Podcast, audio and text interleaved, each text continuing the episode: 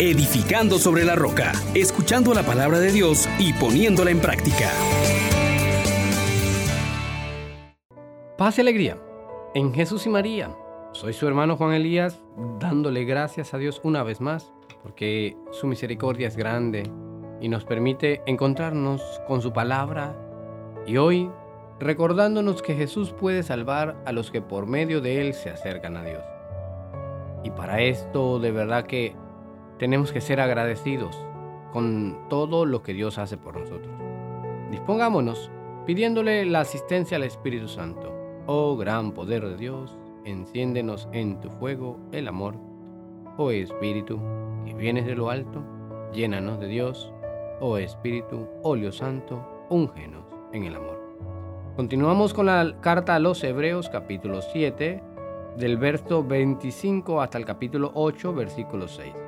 Hermanos, Jesús puede salvar definitivamente a los que por medio de él se acercan a Dios, porque vive siempre y para interceder en su favor.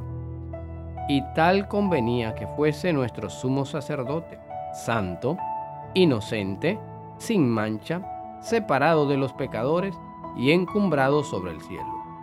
Él no necesita ofrecer sacrificios cada día, como los sumos sacerdotes que ofrecían primero por los propios pecados, después por los del pueblo, porque lo hizo de una vez para siempre, ofreciéndose a sí mismo. En efecto, la ley hace a los hombres sumos sacerdotes llenos de debilidades.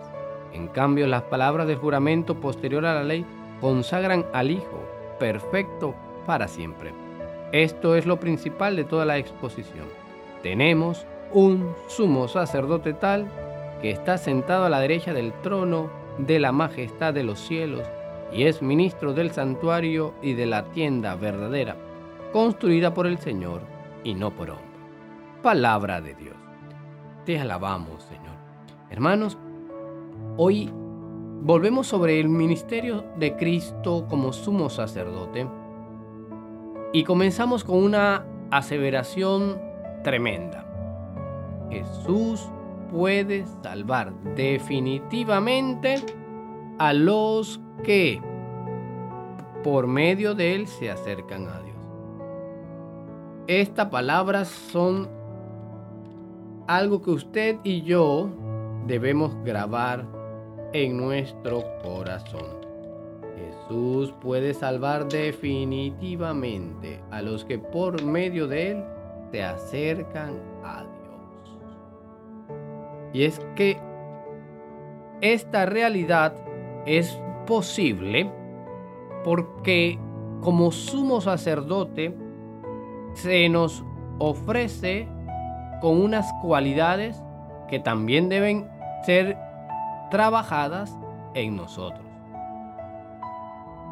Él se nos vuelve a colocar delante como alguien que vive siempre para interceder por nosotros.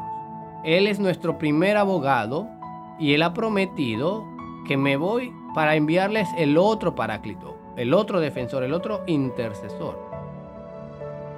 Él es el que constantemente por su sangre derramada en la cruz presenta al Padre la oblación perfecta, el sacrificio de sí mismo por rescate de muchos. Esta es la sangre de la nueva alianza, alianza nueva y eterna. Ah, este es el Dios que hoy te vuelve a decir, mira, que te ofrezco un sumo sacerdote que puede mantener abierto el canal de comunicación, que puede traerte dones y que te puede hacer un sacrificio perfecto para salvación definitiva. No es algo pasajero, es una salvación definitiva y puede salvarte porque cuando se ha ofrecido, se ha ofrecido en santidad es decir, según la voluntad de Dios. Manifiesta la gloria de Dios. Es también un poderoso intercesor porque fue sacrificado aún siendo inocente.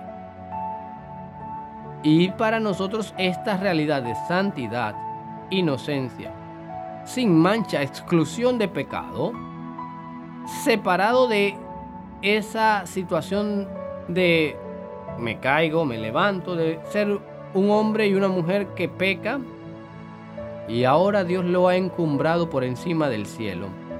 Así lo canta también San Pablo a los filipenses. Él está por encima de todo y ha recibido el título de Señor.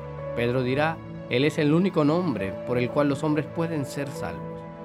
Y ante Él toda rodilla se dobla. Pues mis hermanas, mis hermanos, hoy declaremos a ese Dios que, que me salva como mi Dios. Él que entra en el santuario del cielo también te invita a ti a que abras tu corazón, que lo aceptes como Dios. Y la, la clave es, acércate a Él y Él te salvará.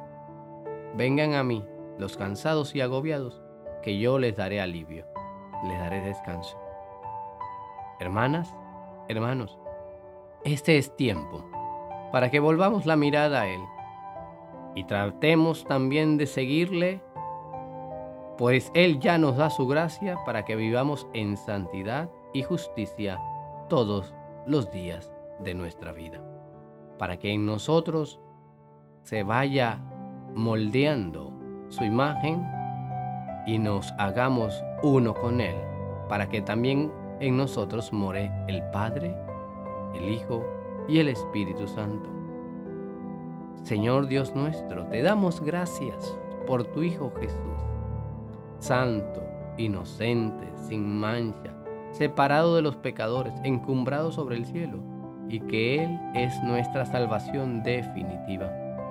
No permitas que nos apartemos de Él, que lo rechacemos y que vivamos nuevamente atados al pecado. Concédenos la gracia de, como María, proclamar las grandezas del Señor por días sin términos. Amén, amén, amén. Bendiciones para todos ustedes. Les exhortamos, hermanos, por la misericordia de Dios, que pongan por obra la palabra y no se contenten solo con oírla.